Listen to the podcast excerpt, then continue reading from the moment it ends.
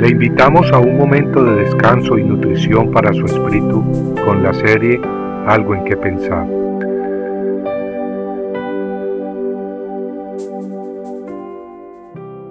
El Señor peleará por vosotros mientras vosotros os quedáis callados.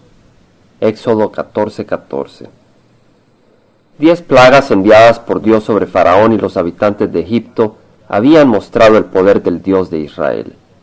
No bastó una plaga, ni dos, ni tres, sino que diez para doblegarlo, y hacer que librara al pueblo israelita y lo dejara salir de Egipto. Cuando Cristo caminó sobre esta tierra, sus enemigos también se caracterizaron por su terquedad, aun en medio de las manifestaciones milagrosas de Dios. Este mundo ciego por las fuerzas de Satanás también lucha contra el Dios que lo ha creado con tanto amor, y así también lucha contra el pueblo de Dios.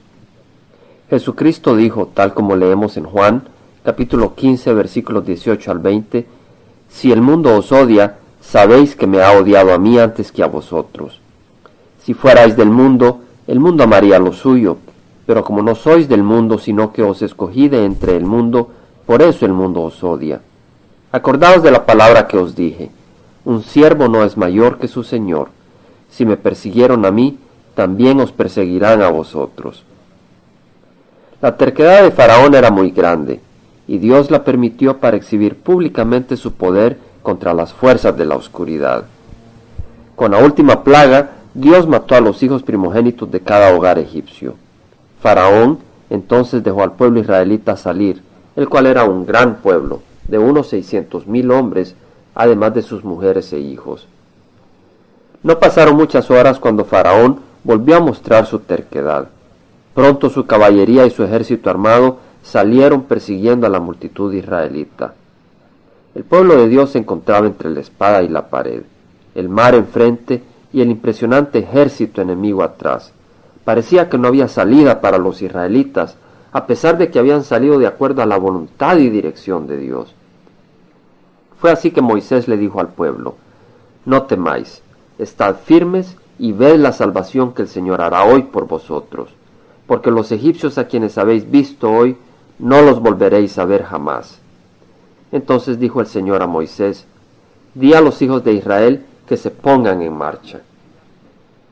Tal como leemos en Éxodo 14 y 15, Dios abrió un camino en medio del mar para que su pueblo escapara, y luego hizo que las aguas regresaran y ahogaran a sus perseguidores, los cuales formaban el ejército de Faraón.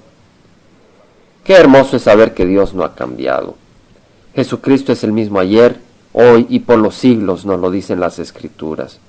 De manera que, cuando enfrentamos las batallas y los ataques del enemigo, no debemos temer, mas debemos mantenernos firmes en la fe y con calma, pues Él está con nosotros y somos su pueblo escogido.